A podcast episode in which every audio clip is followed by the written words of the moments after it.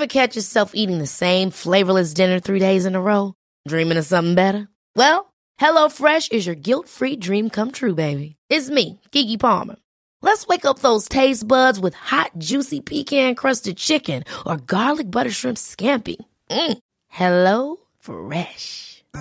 Stop dreaming of all the delicious possibilities and dig in at HelloFresh.com. Let's get this dinner party started.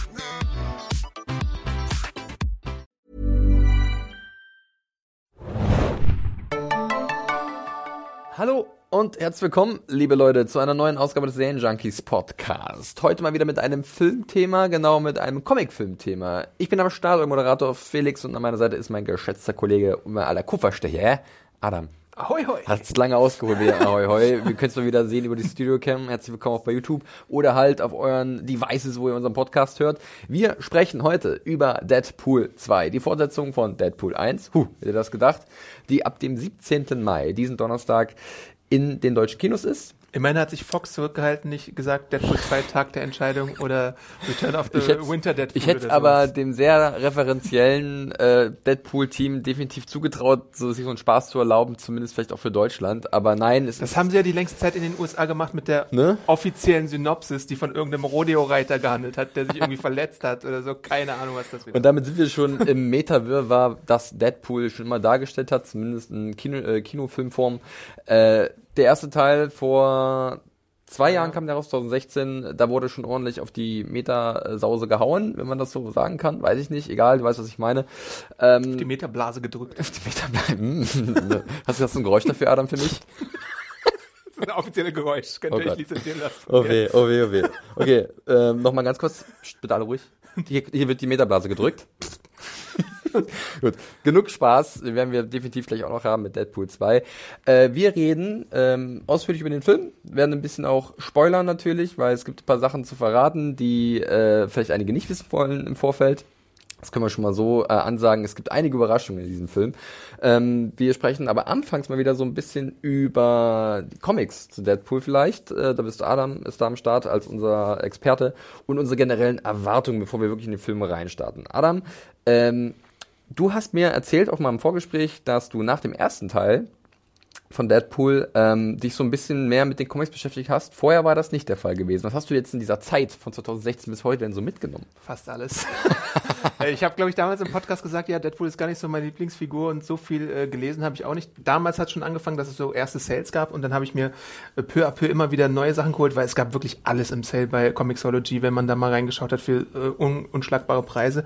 Und ähm, Seitdem habe ich wirklich sehr viele Miniserien gelesen. Es gibt halt immer wieder so vier bis fünf Ausgaben, Sachen Deadpool gegen Carnage, Deadpool gegen Hawkeye, Deadpool gegen das Marvel-Universum, Deadpool Illustrated, wo er so Literaturklassiker auf den Kicker nimmt. Alles Mögliche. Aber äh, wenn man einsteigen möchte bei Deadpool, würde ich empfehlen, dass man es macht mit äh, der Serie von Brian Posehn und äh, Jerry Duggan. Die haben sehr lange jetzt äh, Deadpool geschrieben, so ich glaube fast 150 Ausgaben lang oder Ui. sowas sehr, sehr viel auf jeden Fall. 100, 150 Ausgaben, sowas in dem Dreh und haben ihn halt so ähm, auf sympathischer tatsächlich gemacht, weil er Familienvater quasi auch wurde, beziehungsweise Sozusagen Vater eines, eines Ziehkindes. Deadpool. Genau. Get it? Und, und dann so ein bisschen mehr seine heldenhafte Seite herausgeholt hat, aber trotzdem immer noch Sprüche klopft, noch und nöcher und der Humor, die Action, alles ist da, was man von Deadpool erwartet, jetzt auch wenn man nur die Filme gesehen hat. Dann gibt's noch Uncanny X-Force, äh, auch passend jetzt zu dem Film hier, weil äh, das ist von Rick Remender geschrieben und zum Beispiel von äh, Jerome Opeña gezeichnet, opulent gezeichnet, muss man sagen, also in gemäldeartigen Stilen, krasse Bilder, Breitbandoptik und so, äh, Kinooptik quasi. Ähm, das kann man auch immer lesen, weil es ein schönes Epos ist, Ja. wo, es, wo es darum geht, dass X-Force gegen Apokalypse antritt und es, größer wird's fast gar nicht. Der X-Men-Apokalypse, oder Genau. was? Also, aber sind auch so Titel, wo man halt auch einmal als Quereinsteiger sagen kann, ich gehe da, ich nehme das einfach mal raus und gucke mir das an, weil bei Deadpool habe ich immer den Eindruck, es hat so ein Charakter, der so abseits von allen anderen existiert und überall mal reingeworfen wird. Ne? Ja, und ich glaube, das ist auch seine. Stärke, oder? Weil der halt öfters oder generell immer mit der vierten Wand bricht. Äh, er ist sehr schlagfertig, was sein, äh, was sein, seine Ausdrucksweise angeht und auch vielleicht ab zu ein bisschen bricht er mit vielen Tabus. Sehe ich im Film mehr als in einigen Comics, wo es gibt wahrscheinlich auch Comics, wo es richtig heftig zugeht. Ähm, aber ich denke, weil er halt so universell einsatzbar ist und gerne mal so ein bisschen vielleicht mit Mustern bricht, ist er ein beliebter Charakter bei vielen Leuten. Und seit den Filmen überhaupt äh, schießen die Miniserien so aus den Löchern, wie es auch bei Harley Quinn, bei DC war. Beides sind so Figuren, die seitdem sie in dem Filmuniversum Rollen spielen, noch viel mehr an Popularität gewonnen haben. Und wie gesagt, bei Deadpool gibt es ganz viele Miniserien, auch so eine Miniserie, die im Stil von Dawn of the Dead ist. Da gibt es sogar zwei Stück von, wo alle Menschen um ihn herum zu Zombies werden und er der einzige Überlebende ist. Oder Deadpool vs. Deadpool, wo er ganz viele verschiedene Deadpools aus den verschiedenen Universen Ja. umbringen muss. Also da muss man einfach ein, nur mal bei Comixology eingeben, Deadpool und dann wird man schon. Wenn man Gefallen an eine Figur hat, wird man sicherlich irgendwas finden, was die obskuren äh, Interessen abdeckt. Ähm, du hast ja gerade gesagt, Deadpool ist dann auch ein bisschen durch die Decke gegangen. Äh, es gab ja sogar auch von FX die Überlegung, eine Animationsserie zu Deadpool zu machen, Ja. mit niemand anderem ähm, involviert als Donald Glover, den wir von Atlanta kennen, der jetzt auch demnächst in Solo zu sehen sein wird. Community damals. Community damals, ein sehr cooler Typ. Ähm, ja, das wurde dann aber eingestampft. Leider, ja. Man weiß nicht so wirklich, was vorgefallen ist. Äh, wurde so ein bisschen gemunkelt, dass Disney anscheinend was dagegen hatte. Vielleicht waren sie. Also es gab halt dann auch 15 Seiten Skript, glaube ich, zu dieser Es war dann aber waren eher so ein Fake, äh, der danach entstanden ist. Genau, richtig. Sehr im Sinne dieses, dieser Meta-Gags, sehr Meta natürlich. Ähm, Aber es und- gibt Test-Footage, wenn ihr bei YouTube schaut, da gibt so es so ein Test-Reel, wo mal äh, der Deadpool-Trailer oder der Teaser von damals genommen wurde und dann so ein bisschen Animation drüber gejagt wurde. Und das sah schon vielversprechend aus. Also ich hätte es wirklich sehr gerne gesehen, auch mit Glover äh, und seinem Bruder als Kreativteam Glover, dahinter. ne? Ähm, das wäre, glaube ich, was gewesen. Und ich verstehe auch nicht genau, warum FX, die ja eine Marvel-Beziehung haben, weil sie auch Legion im Programm haben, dann da gesagt haben, stopp, wie du gemutmaßt hast, könnte vielleicht mit Disney zusammenhängen. Vielleicht war es zu sehr in eine andere Richtung, vielleicht war es zu abgefahren, man weiß nicht. Aber eigentlich kann man mit der Figur ja so viel machen, Mhm. Ja. äh, dass es eigentlich egal ist, wie abgefahren es wird. Ja, wir wollen ja nicht zu viel mutmaßen, ist auf jeden Fall schade, aber wir springen mal jetzt in die Jetztzeit und zwar zu Deadpool 2, würde ich sagen. Äh, die Erwartungen waren, glaube ich, bei, oder sind bei einigen Leuten relativ hoch gewesen. Äh, bei mir ganz ehrlich war es so lala, weil ich kann mich erinnern, nach dem ersten Teil, ich fand den eigentlich gut, aber je länger ich drüber nachgedacht habe, desto mehr dachte ich so, ja, der war halt okay irgendwie und war halt voll mit Gags und da hat nicht jeder gezündet, da war auch eine, eine also die hohe Gagdichte wurde nicht wirklich erfüllt im Sinne, dass halt jeder Gag funktioniert hat, das war so ein bisschen störend, das Finale fand ich jetzt auch nicht so mitreißend. Deswegen war, glaube ich, bei mir generell die Einstellung jetzt zur Fortsetzung, ja, die kommt und ich werde sie mir sicherlich irgendwie angucken, aber ich fieber jetzt nicht so krass darauf hin. Wie war es bei dir, Adam? Ja, ich muss dir zustimmen. Ich habe ihn zuerst ja auf Deutsch gesehen und dann später nochmal mit dir auf Englisch. Und bei, bei der deutschen Fassung, ja, da sitzen die Gags teilweise noch weniger, weil es natürlich auch eine Schwierigkeit ist, die zu übersetzen. Ähm, aber ich würde sagen, da gab es eine 50-50 Trefferquote fast schon beim Humor. Also für jeden, der gesessen hat, gab es dann halt auch einen, der dann wieder nicht so gut war oder so oder zu, äh, zu ähm, moderne Gags oder so, die dann wahrscheinlich schlecht altern, sowas in die Richtung. Aber ich finde, und da kann ich glaube ich schon mal vorweggreifen, das macht die Fortsetzung deutlich besser, genauso wie sie ganz viel eigentlich deutlich besser macht. Und ähm, man hat ja auch gesehen beim ersten Teil, das war Tim Miller, der war jetzt noch ein Novize, was so den Ja. Regieposten angeht. Äh, er hat einen guten Job gemacht, er hat das Beste aus dem 50 Millionen Budget rausgeholt, hat ja am Boxoffice dann eingeschlagen, hat das beste Ergebnis geholt von einem R-Rated-Film, was es so gab, mit über 780 Millionen äh, US-Dollar, hat dann sozusagen auch so ein bisschen die Fox-Marvel-Renaissance eingeleitet, indem ja danach später auch noch Logan folgte. Also die positiven Effekte des Films waren auf jeden Fall da. Und ich fand ihn okay, aber steigerungsfähig und gut, dass Deadpool 2 jetzt da ist. Gut, dass Deadpool 2 jetzt da ist und da können wir schon mal so ein bisschen rübergehen. Es war ja so viel im Vorfeld da an Trailern, an lustigen Gags und man weiß ja schon, wenn man sich auf Deadpool einlässt, auf diesen Charakter und auf dieses, sagen wir mal, ein bisschen Mini-Film-Universum innerhalb eines Filmuniversums um die ganzen X-Men, dass das ein besonderer Ton ist, der da angeschlagen wird ähm, und äh, ja, dass man da sich auf jeden Fall auf so Sachen gefasst machen muss, das sehr selbstreferenziell ist, dass natürlich dann nicht alles in diesem Comic- Comic-Universum existiert, sondern auch mit unserer Welt wirklich in Verbindung gesetzt wird. Und jetzt haben wir hier halt den David Leach, Leitch, ich bin mir nicht sicher, wie er ausgesprochen wird, der Regisseur unter anderem von dem ersten John Wick und von Atomic Blonde. Um Ich glaube, er war nicht wirklich Regisseur bei John Wick, aber er wurde Er war nicht gecredited. Richtig, genau. Er Ja. war als uncredited, glaube ich, glaub ich, richtig, ja. Ist halt auch ein ehemaliger Stuntman, ähm, hat, glaube ich, auch mal für, ich glaube, Jean-Claude Van Damme auch ein paar Mal als Double gegeben, wen auch immer. Er ist jetzt hier der Regisseur für diesen Film. Geschrieben hat er, wurde der von Red Reese und Paul Wernick, die beide auch schon beim ersten äh, mitgeschrieben haben. Und diesmal auch ganz offiziell Ryan Reynolds, der ja mittlerweile wirklich äh, Deadpool besitzt, würde ich immer Ja, behaupten, oder? Also ist schon irgendwie hatten sich da zwei gefunden, Charakter und halt jemand, der äh, sich mit dem komplett Er hat die identifiziert. Figur sein eigen gemacht auf jeden Fall und er tritt ja auch oder ist im Vorfeld auch in allerhand Sachen aufgetreten. So eine koreanische Show zum Beispiel, wo er Karaoke gesungen hat oder äh, David Beckham Videos gemacht hat, das Celine Dion Musikvideo, bei dem er mitgewirkt hat. Also da ist sehr viel entstanden und das ist auch eine Marketingkampagne und Werbekampagne, die glaube ich ziemlich gut ist Hm? und unkonventionell und deswegen bei uns, glaube ich, auch ein bisschen besser punktet als so manche andere. Ja. Und wir dürfen nicht vergessen, bei Ryan Reynolds, er hat ja schon eine Beziehung zu Deadpool gehabt vor vielen, vielen Jahren.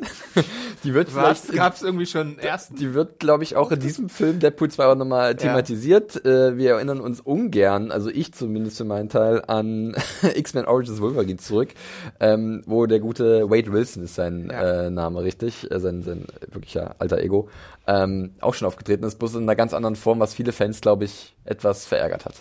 Ja. Naja, gut. Aber ähm, gut, dass Fox da so ein Sportsfreund auch ist und die einfach solche Sachen dann. Das ist generell eine interessante Frage, weil äh, hier wird in alle Richtungen geschossen, Richtung Marvel, Richtung Fox, Richtung X-Men-Universum, Richtung DC. äh, Richtung DC sowieso. äh, es geht auch wie immer unter die Gürtellinie, das sollte jeder, glaube ich, sich denken können. Und ähm, da ist es schon interessant, dass gerade die Geldgeber dann sagen, okay, das lassen wir euch durchgehen oder nicht. Ähm, wir äh, legen jetzt so ein bisschen los mit der generellen Besprechung. Adam, kannst du mal kurz umreißen, um was es in Deadpool 2 geht, beziehungsweise wo wir denn bei Deadpool 1 aufgehört haben? Das ist ja so eine Art fließender Übergang eigentlich schon so. Ja, ich versuche es so spoilerfrei wie möglich in den Ja. Teil zu machen. Habe ich auch in der Review versucht, weil wir hier ja später einen Spoilerteil haben werden. Äh, es gibt ein tragisches Ereignis im Leben von Deadpool, das seine Sichtweise aufs Leben verändert. Und deswegen nimmt er sich vor, das Leben eines äh, Jungen zu retten, der durch Mutantenfähigkeiten auffällt. Und ähm, ja, darin, darin oder da rein verschreibt er sich und arbeitet dann mit einigen der X-Men zusammen, die auch schon im ersten Teil vorgekommen sind und jetzt ein paar neuen X-Men. Zum Beispiel der Kamerad Kolossus. Comrade Bože Moi Kolossus. ähm, genau. Äh, da gibt's ein Wiedersehen mit denen, aber auch sonst ähm, kommt ein unangenehmer Zeitgenosse aus der Zukunft, nämlich äh, Cable, in diese Zeitlinie und weiß, dass jemand, beziehungsweise der Junge, den er beschützen möchte, vielleicht in der Zukunft großen Schaden anrichtet und deswegen gilt es ihn aufzuhalten. Und So ein bisschen Baby-Hitler-Dilemma, ne? Genau. Äh, wenn ich den, äh, die junge Version davon ausschalte, dann wird er in der, äh, in der Zukunft nichts anrichten können. Und weil Deadpool das alleine nicht schafft, holt er sich dann so ein paar äh, Freunde dazu und macht ein offenes Casting für X-Force. X-Force, ein fantastisches Superhelden-Team, das gemeinsam versuchen wird, den Tag zu retten, den Jungen und auch Deadpool begibt sich auf eine überraschend emotionale Reise, ähm, was ich, glaube ich, persönlich nicht so richtig erwartet habe. Teil mal ganz kurz deine ersten Eindrücke, Adam, gerade auch mit dem Blick auf den ersten Teil. Du hast ja gerade schon gesagt, dir hat der zweite besser gefallen. Ja, ähm, der erste hatte natürlich auch schon seine emotionalen Momente mit der Beziehung von Deadpool und Vanessa Mhm. damals. Also das war ja auch eine Beziehung, die, die so ein bisschen greifbarer war, die so ein bisschen natürlich auch körperlicherer Natur war, aber dennoch hatte ich so den Schön Eindruck, umschrieben. dass, dass die beiden sehr gut harmoniert haben, weil sie beide so ein bisschen gebrochene Seelen waren.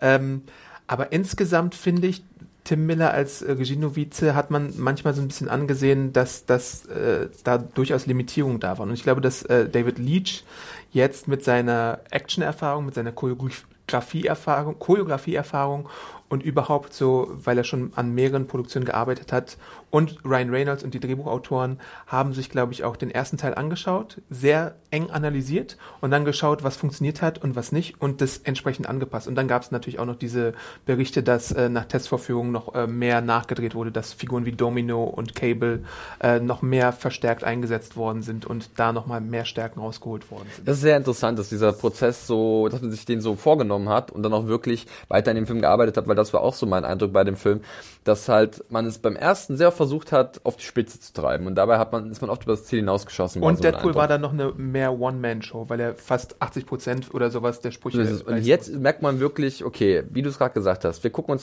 Teil an, das war gut, das war nicht so gut. Okay, wir versuchen jetzt vielleicht ein paar Witze runterzudrehen, beziehungsweise die besser zu streuen. Wir versuchen, die Witze auf verschiedene Charaktere zu ver äh, verteilen, weil wir die auch haben.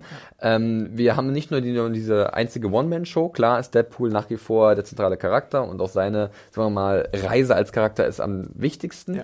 Aber um ihn herum sind da auch wirklich Leute, die halt Szenen schultern können die dementsprechend auch eine Charaktere sind.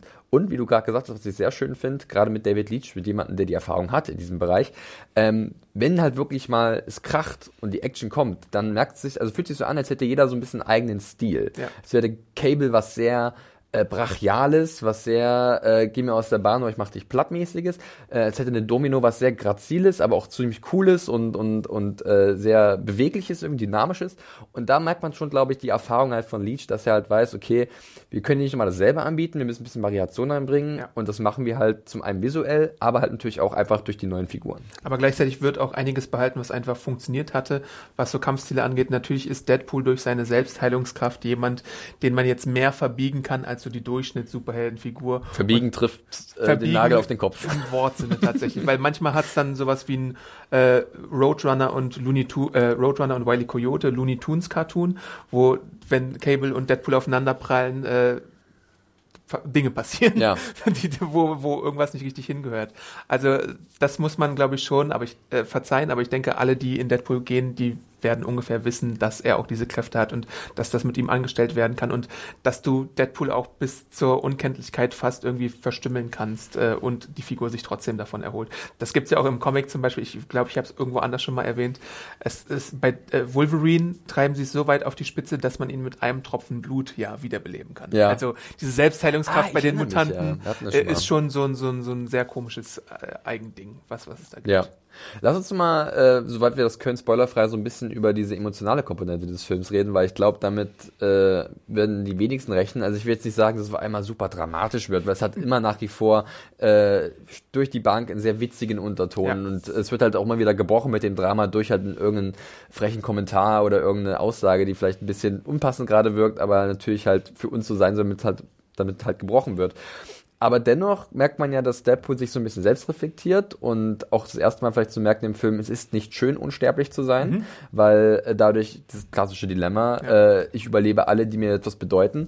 Und äh, wenn ich dann vielleicht mir das Leben nehmen will, um mit diesen Menschen zusammen zu sein in irgendeiner Form des, des Nachlebens, äh, ist es auch nicht so einfach möglich, weil ich kann mich nicht töten, weil ich halt unsterblich bin. Ja. Und da war ich tatsächlich auch so ein bisschen, guck an, also dass sie da in die Richtung gehen, hätte ich jetzt, glaube ich, nicht so erwartet. Aber es ist natürlich positiv, weil sie halt nicht einfach das wiederkommen, was im ersten Teil war. Ja, das war auch so ein bisschen die größte positive Überraschung für mich.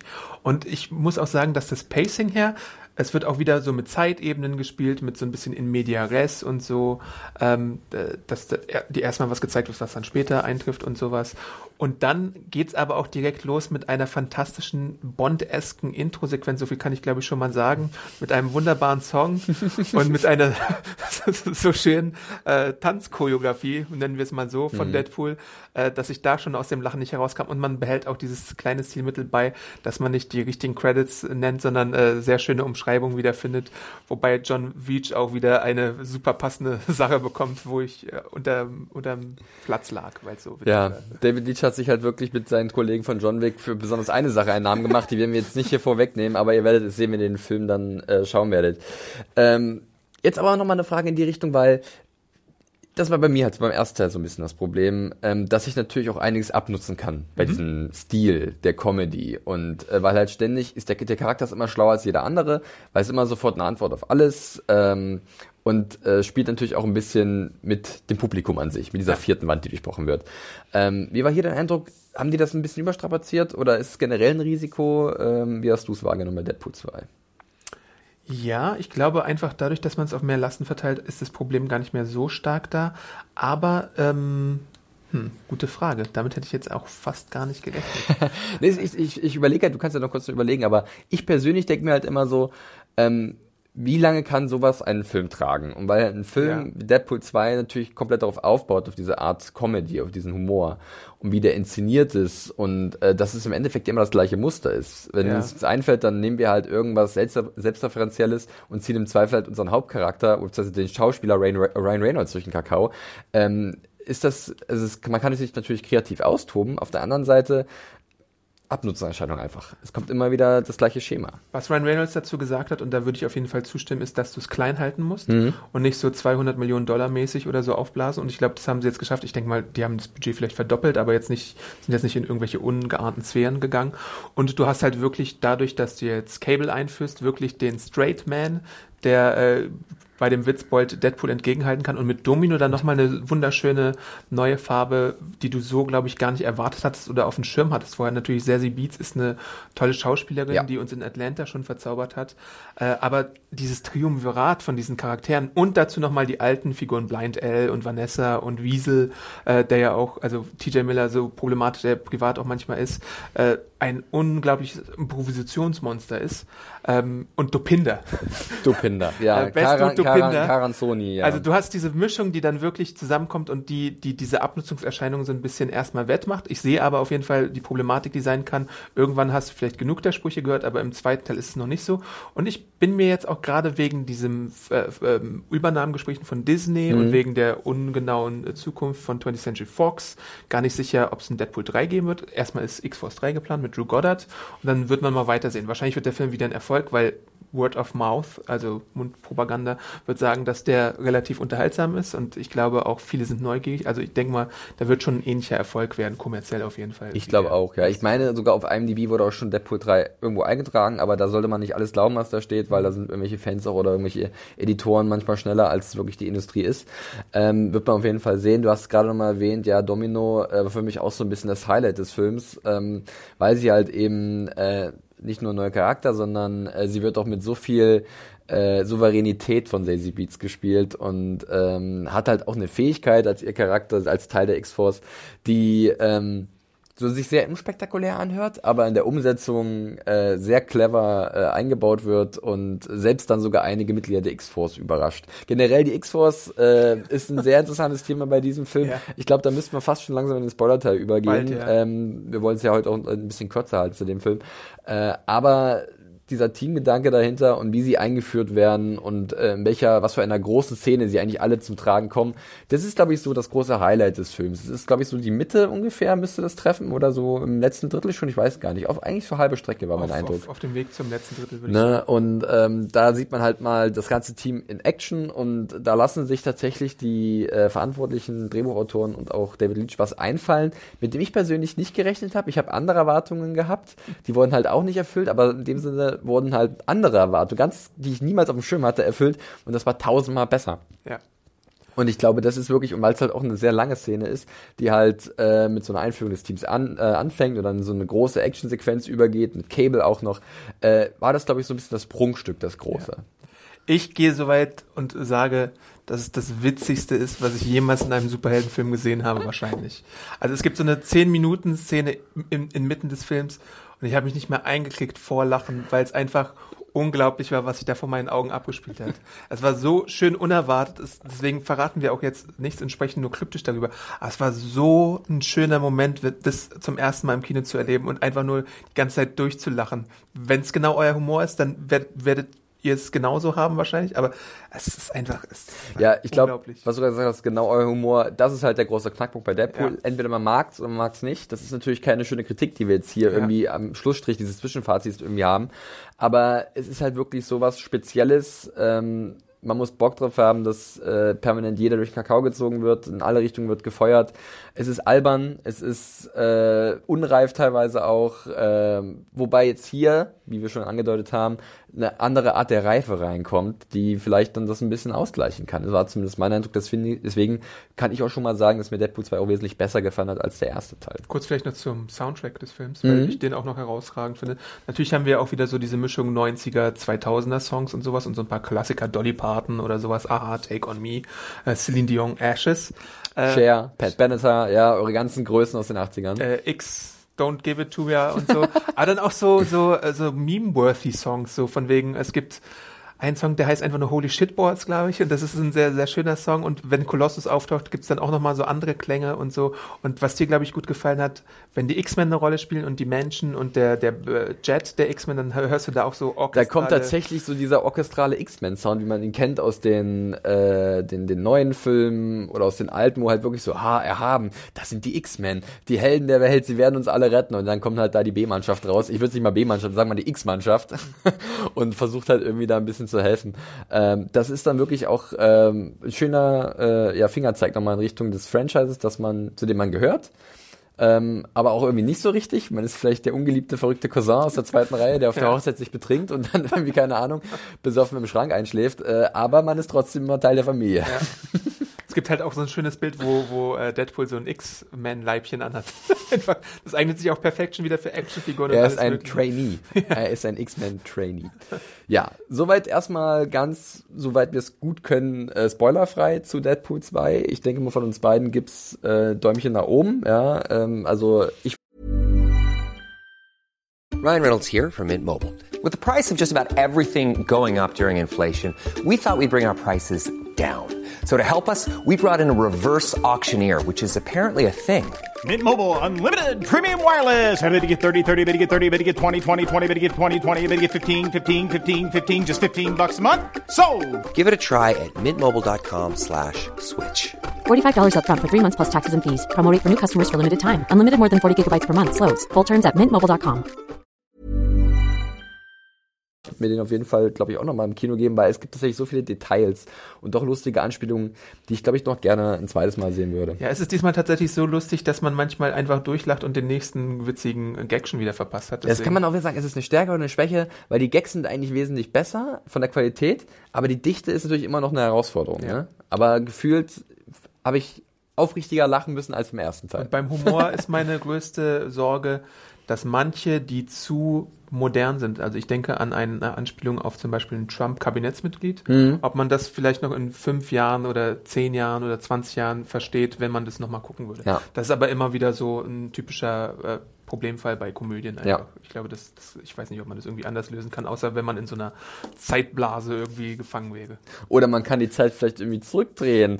Das ist vielleicht das perfekte Zeichen, um unsere kleine Spoilerrunde einzuläuten. Wir werden noch ein bisschen über ein paar Sachen sprechen, die ähm, ja, uns überrascht, begeistert haben und die sehr witzige Einfälle gewesen sind von allen Beteiligten. Äh, hast du nochmal das Geräusch für... Hätten wir jetzt so ein MIA, duf, duf, duf, können wir das machen? Äh, ich dachte, wir drücken nochmal passen. wir drücken noch mal auf die Metablase, Okay. um den Spoiler... um den Spoilerbereich, äh, Spoilerteil Ich einzuläuten. mache noch eine Aruba, einfach um Auba. sicher zu gehen. Ja, ab jetzt wird noch ein bisschen gespoilert zu Deadpool 2. Adam, was brennt dir denn besonders auf dem Herzen? Ist es erstmal das dramatische Ding, was alles lostritt, oder schon die X-Force? Ähm, lass uns erstmal über die X-Force gehen, falls noch jemand irgendwie Ja. nicht schnell genug ist beim Abschalten. Ja, das ist gut, das ist sehr gut. ähm, genau, äh, die X-Force, ne? da wird so ein großer Casting-Aufruf gemacht, wo dann so einige Kandidaten kommen, wie zum Beispiel Domino, äh, die ja dann da ist und ihre Glückskräfte anpreist. Peter.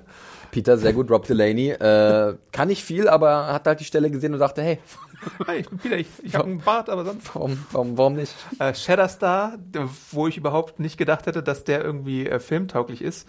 Äh, das ist so eine Rob Liefeld-Kreation aus den alten 90er X-Force-Tagen, die halt wirklich so aussieht wie so eine Rob Liefeld-Zeichnung. Also ihr müsst euch Rob Liefeld vorstellen als einen Zeichner, der war in den 90ern und 80ern massiv beliebt, zusammen mit Todd McFarlane, Jim Lee, Wiles Portacio und so, ähm, Jim Valentino. Der hat dann später Image gegründet zusammen mit denen, aber er hat halt äh, sehr übertriebene Körpermaße gezeichnet. Er hat es geliebt, Pouches zu zeichnen an Figuren, also so Taschen, die, wo man Sachen verstauen kann. äh, Langhaarfrisuren, hier irgendwas ins Gesicht hängen, äh, Pferdeschwanz an Pferdeschwanz und sowas. Und so sieht Shatterstar dann aus. Äh, hat dann noch eine schöne Wumme oder ein Schwert. Cable ist eigentlich genauso damals entstanden, Deadpool auch. Alles, alles von Rob Liefeld äh, damals kreiert. Und Shatterstar ist einfach äh, irgendwie aus moderner Sicht, sorry Shatterstar-Fans, aber eine riesige Lachnummer. Mhm. Ja, und nichts Pfeife. anderes ist er halt auch in dem Gigantische Film. Pfeife. Dann gibt's Vanisher, eine Figur, die ihren Namen alle Ehre macht und nie richtig zu sehen ist. Nein, Vanish ist einfach unsichtbar. Und wenn er dann in Einsatz fliegt, dann hat er halt, dann siehst du halt nur in Fallschirm durch die Luft fliegen. Und das ist halt Vanisher.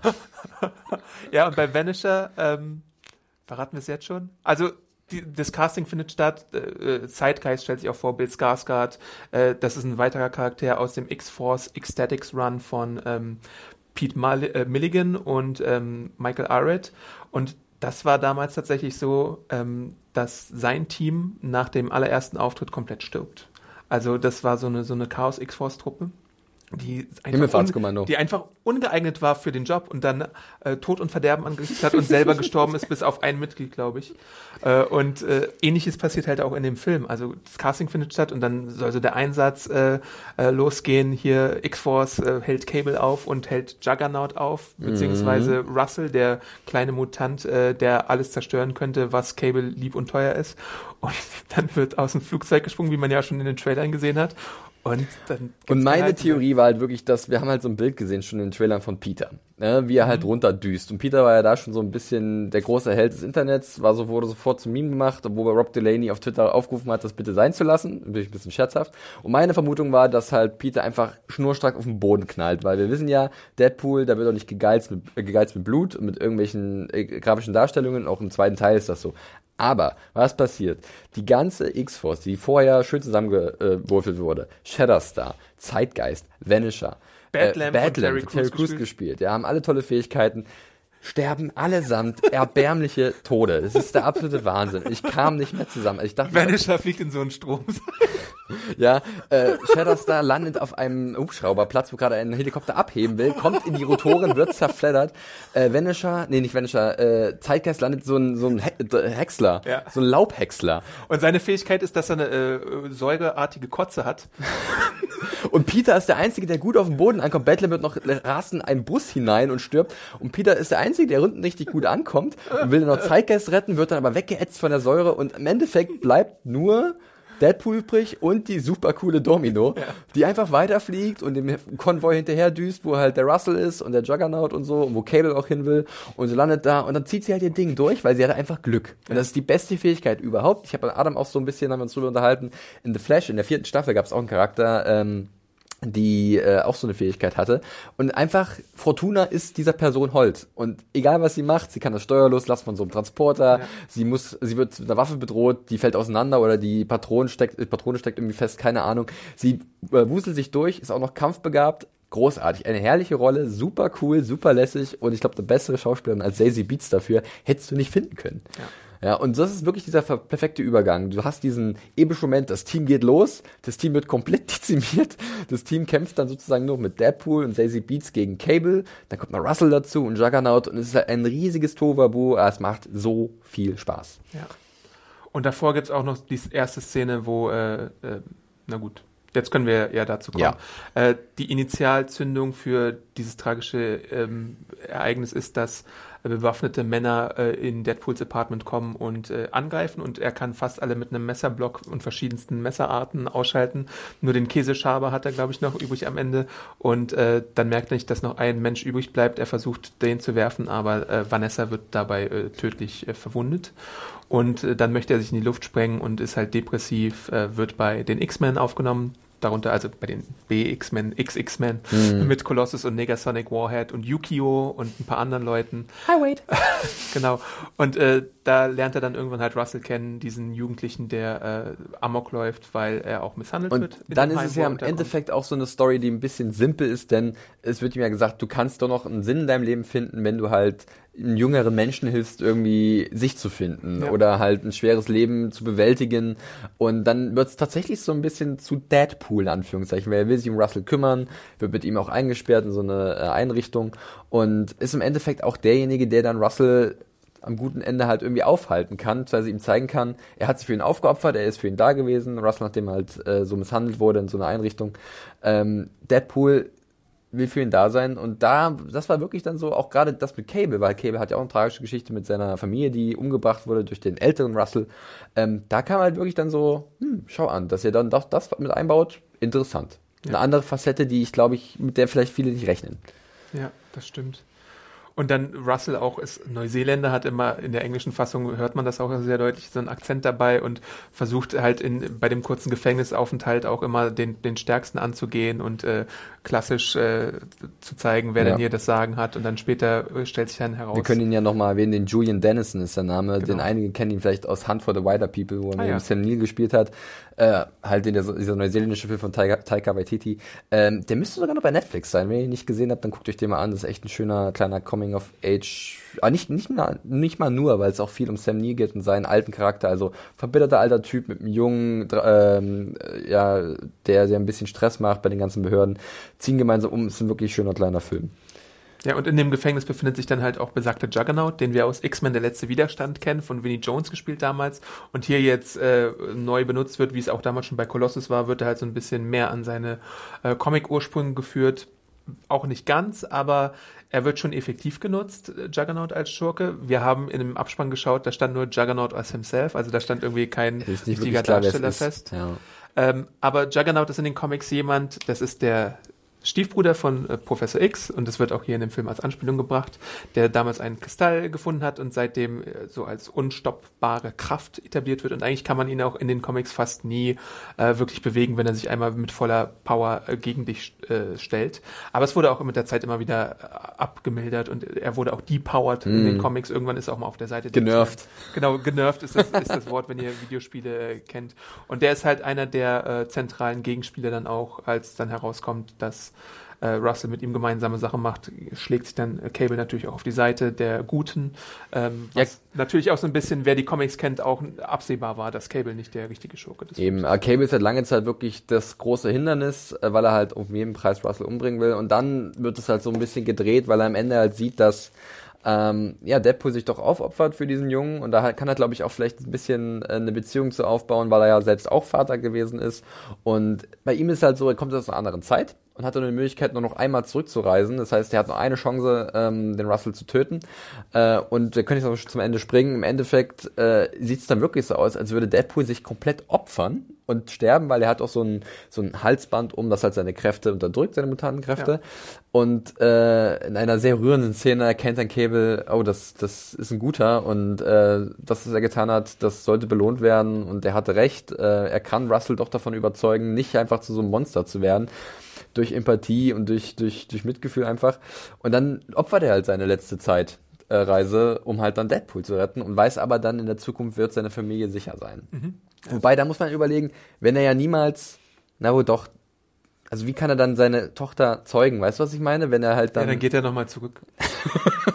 also Zeitreise-Ding ist immer so eine Sache, ne? Ja. Aber es ist natürlich auch ein lustiges Feature. Ähm, zum einen, hier hast du dann nochmal ein emotionales Hoch am Ende, aber dann der eigentliche Spaß beginnt dann mit dem Zeitreise-Ding in, den, in der Post-Credit-Scene. Aber Ich möchte das Cable fast auch gar nicht au äh, aufmachen, aber es ist in den Comics halt wirklich eine sehr komplizierte Figur. Hm. Äh, ich deute es nur an, es ist der Sohn von Cyclops und einem Klon von Jean Grey, äh, der einen techno-organischen Virus hat und aus der Zukunft kommt und dann in die Vergangenheit zurückreist und dann immer wieder hin und her reist und auch eine Beziehung mit Wolverine und Deadpool aufbaut und alles Mögliche. Also es ist, es wird, diese ganze Backstory wird hier sehr äh, vereinfacht, was auch gut ist. Ich glaube auch, ja. Ähm, Deswegen, es ist einfach so wie ein Terminator, der zurück aus der Vergangenheit reist mit einem technoorganischen Arm und ganz vielen Wummen und dafür Chaos sorgt und eigentlich aufhalten möchte, dass seine Familie zu Schaden kommt. Ja. Und Brolin macht das eigentlich ziemlich gut, sieht cool aus, hat, hat ordentlich Wumms drauf, auch in den Kampfszenen, auch wegen äh, Leech, glaube ich, der das einfach ziemlich äh, Ja, der, also wenn du, wenn du so einen Charakter kann. hast, dann musst du wissen, was du mit ihm machen musst,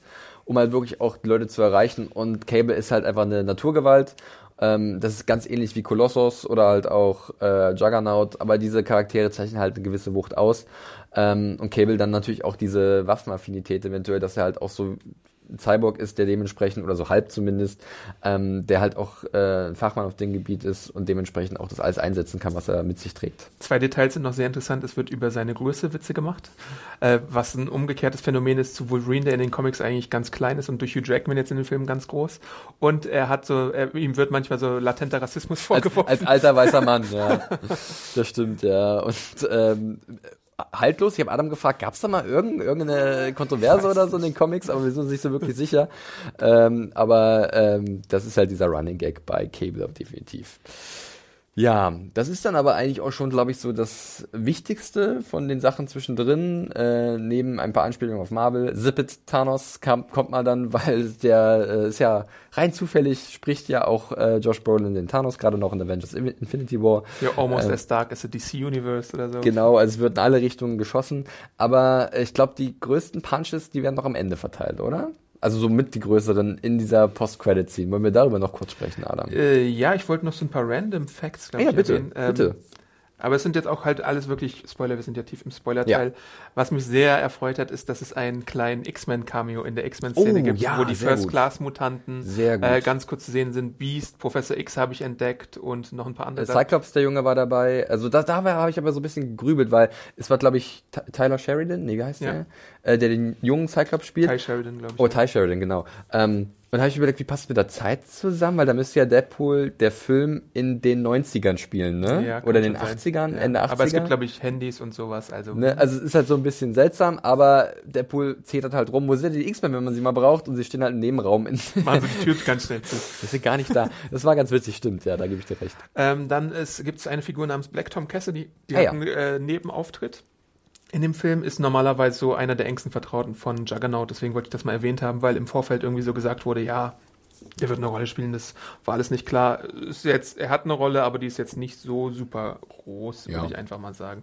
Pete hast du ja schon erwähnt, ähm, die wahre, der wahre Schauspieler von Vanisher. Oh ja, das sagen wir Das jetzt noch. ist, das ist eine schöne Überraschung. Ja. Äh, als er stirbt und in diese Stromleitung reinfliegt, sieht man nämlich ganz kurz äh, Brad Pitt. Vor Brad Pitt in einem X-Men-Film, also so ungefähr. Ja. Warum denn nicht? Juggernaut haben wir schon erwähnt. Und dann können wir, glaube ich, auch schon zur Post-Credit-Szene äh, springen. Denn ähm, dieses Zeitreisegerät, was da Cable hat, das ist natürlich eine ganz schöne Sache.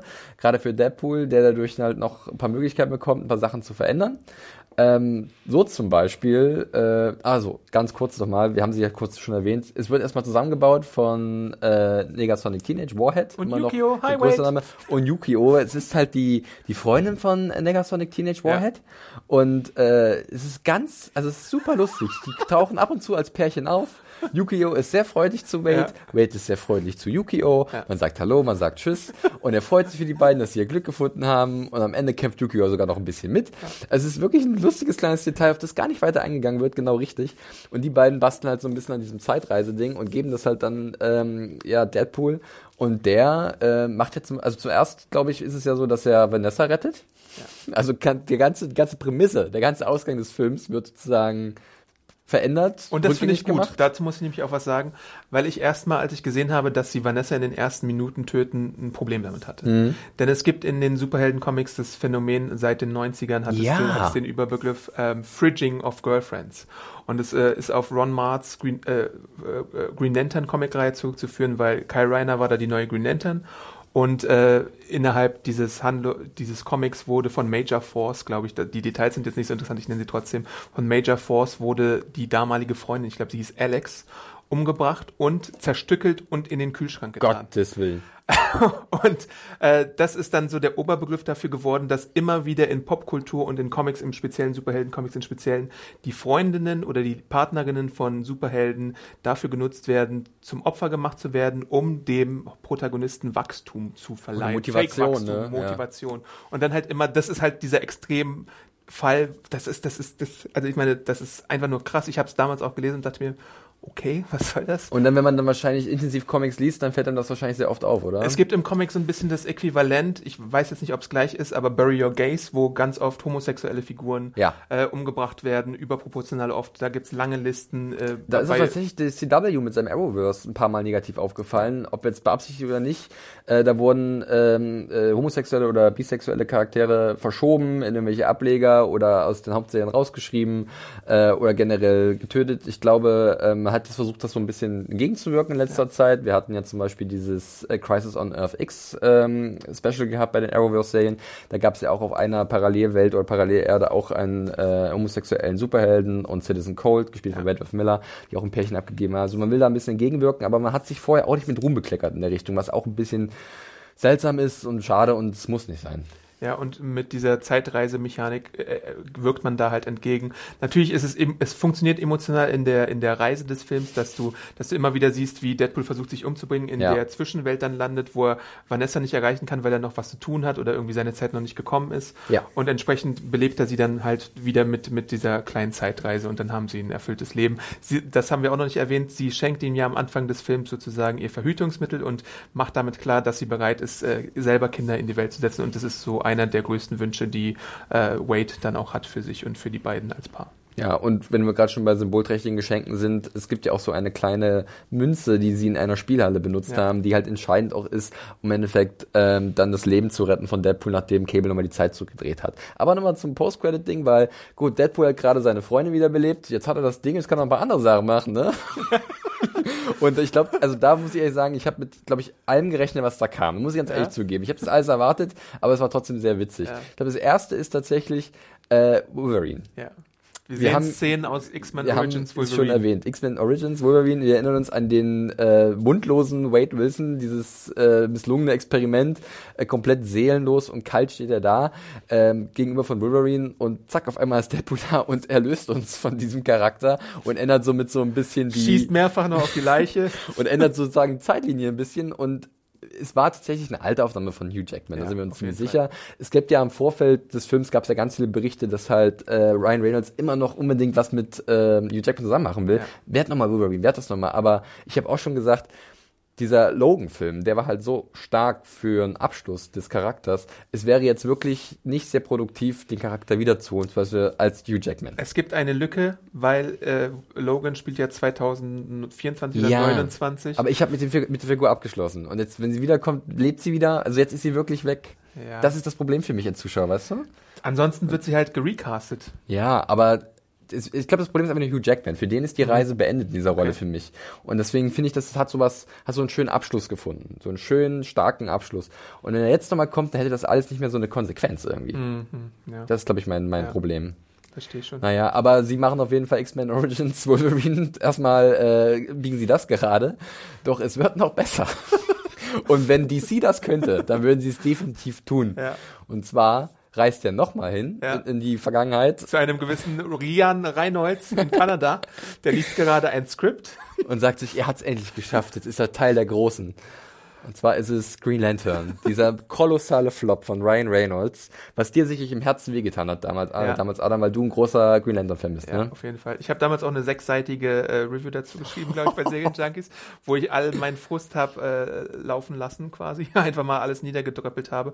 Weil davor, die Trailer sahen eigentlich sogar für, für mich gut aus. Ich war damals noch neu im Geschäft, aber ich hätte es vielleicht schon ahnen können. Und dann war es halt so ein so alles, was nicht gestimmt hat und irgendwie ein Flop vor dem Herrn. Äh, Miser miserables CGI äh, gelöt, äh, ganz Figur völlig furchtbar. missverstanden, Ja. ähm, alles Mögliche. Ganz schlimmer äh, Bösewicht auch. Ähm, Alex Skarsgård, glaube ich, oder so. Ja, ach, das, Naja, aber jedenfalls kümmert sich äh, Deadpool auch nochmal darum und äh, löscht das aus der Continuity, zumindest im ja, Ryan Reynolds ist jetzt tot. Ich weiß nicht, wie sich das auswirken wird auf Deadpool. Naja, also ähm, ich glaube, also das war auch nochmal ein schöner, schöner Fingerzeig. Aber die, Fall. die Credits sind auf jeden Fall vor dem Ende des Abspanns fertig. Also wenn ihr so fünf Minuten äh, noch innehalten könnt, was eure Blase angeht, dann seht ihr da das Wichtigste. Außer sie machen es, glaube ich, wie damals. Ich glaube, diese, diese, diese ähm, eine Post-Credit-Szene aus dem ersten Teil rund um Ferris Bueller Day Off, die war bei uns ja auch nicht vollständig Mhm. Ja, da. bei der also wir, PV. ha- wir haben eine Version davon gesehen, aber die wurde dann später nochmal abgeändert. wo er also, nochmal komplett mit dem Publikum spricht. Könnt ihr sogar vorstellen. Genau. Ja. Also da könnte vielleicht sogar nochmal was passieren.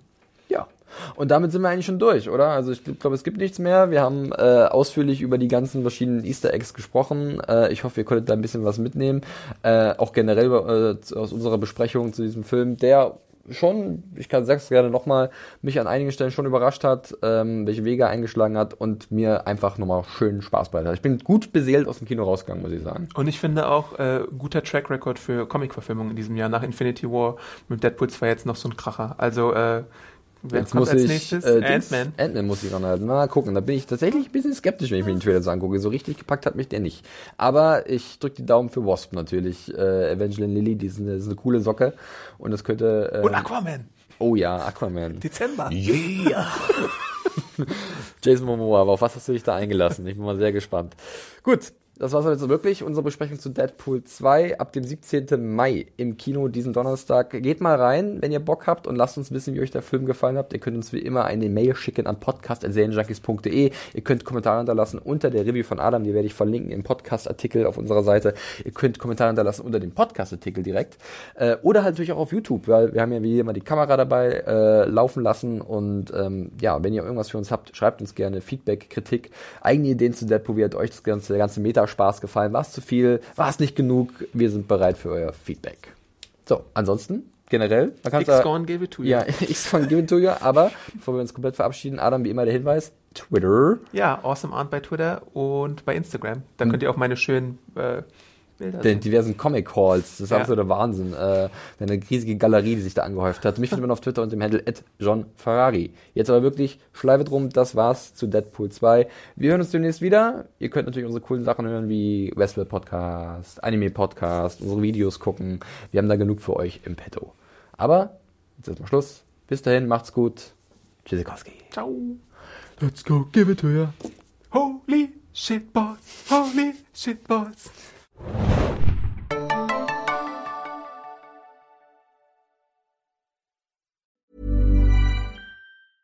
Even when we're on a budget, we still deserve nice things.